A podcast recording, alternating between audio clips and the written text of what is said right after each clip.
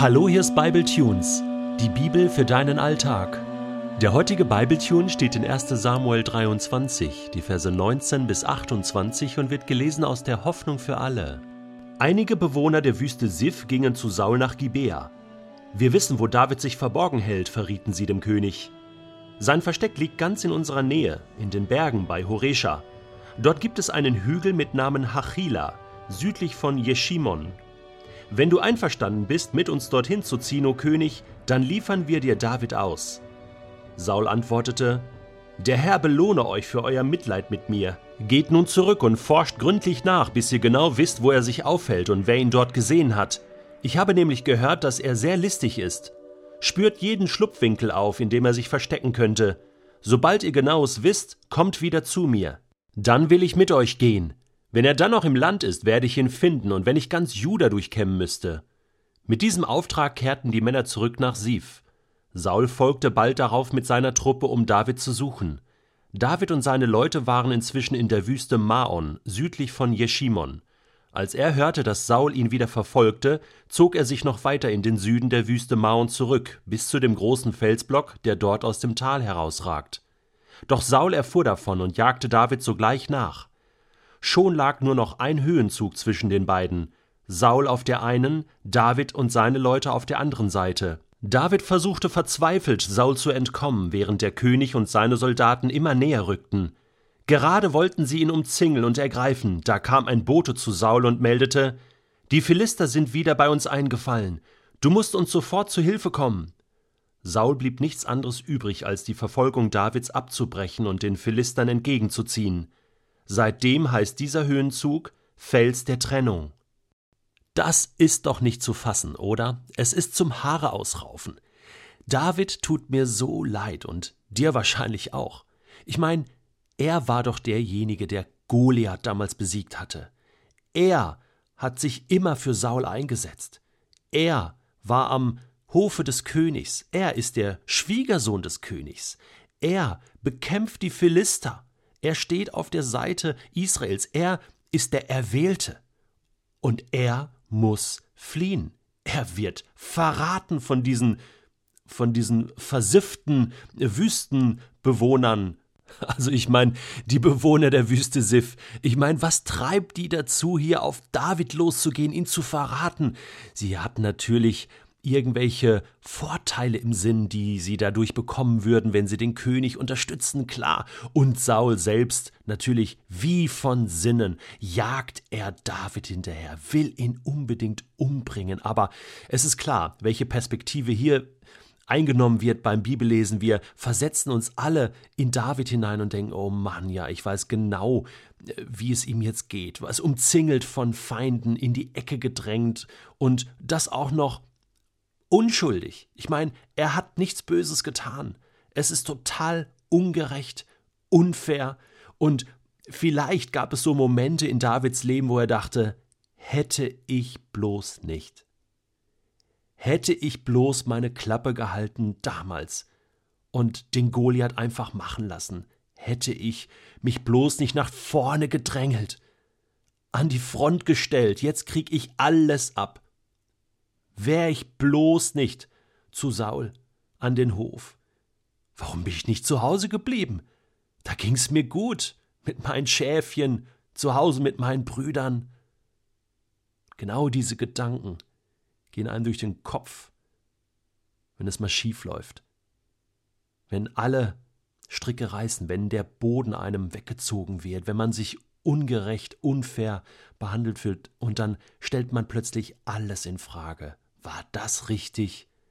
Ist dieser Weg mit Gott überhaupt richtig? Zählt seine Erwählung überhaupt etwas? Klar, es gibt so ein paar Freunde, den einen oder anderen Jonathan, die stehen zu mir. Aber was soll das überhaupt? Ich habe keine Lust mehr. Und man ist kurz davor, aufzugeben. Und die Feinde rücken immer näher ran und man fühlt sich verraten, verkauft, wie Josef von seinen Brüdern. So kann es nicht weitergehen. Aber weißt du, der Punkt ist der, dass Gott seine Verheißung niemals bereut. Gott hält an seiner Erwählung fest. Erwählung hat mit Wahl zu tun. Er hat dich ausgewählt, um mit dir in dieser Welt etwas zu erreichen. Durch dich, für alle. Und vielleicht war das dem David auch bewusst. Ja, diese Erwählung gilt mir, aber was zählt sie jetzt noch? Wie viel Wert hat sie? Gott, wo bist du?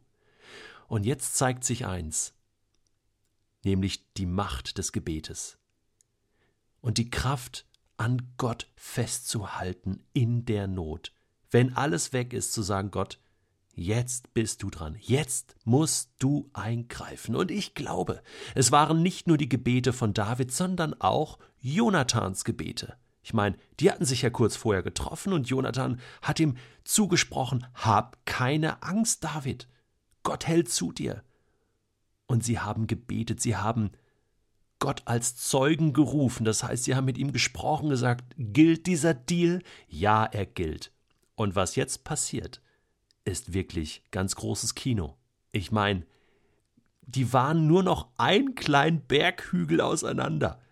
Jeden Moment hätten Sauls Truppen zugreifen können und sie hätten David gehabt und wahrscheinlich hätten sie ihn gerade umgebracht.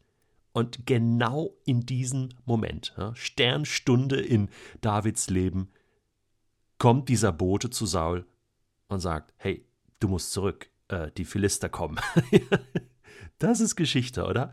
Das ist Eingreifen Gottes. Also keine Sekunde später hätte dieser Bote kommen dürfen. Aber er kommt. Er kommt und das Blatt wendet sich. Gott hält Wort. Und weißt du, wenn du im Moment in so einer Davids-Situation bist oder Josefs Situation im Gefängnis oder ungerecht behandelt, ich weiß, wie das ist. Man will sich dann selbst wehren, man will dann selbst angreifen, man will dann für sich selbst kämpfen. Aber weißt du, manchmal bringt das gar nichts, beziehungsweise es führt zum Gegenteil. Ja, und jetzt fragst du dich zurecht, ja, was soll ich denn jetzt tun? Wie soll ich mich denn jetzt in dieser Situation verhalten? Ich kann doch nicht einfach da sitzen und gar nichts tun.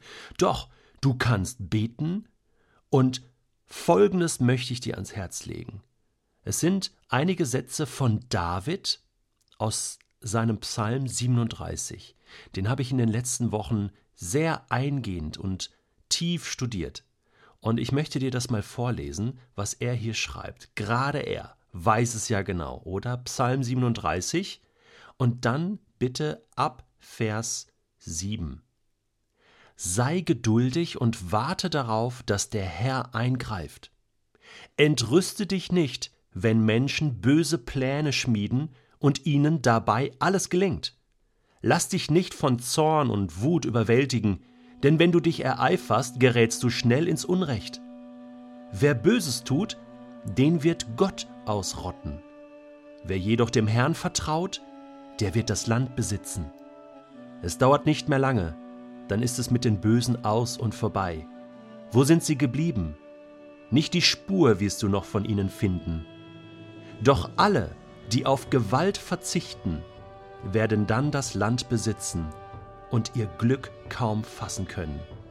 Dieser geniale Psalm 37 von David ist nicht nur eine Botschaft für uns persönlich, sondern für jeden Menschen in dieser Welt, der ungerechte Gewalt erlebt im 21. Jahrhundert.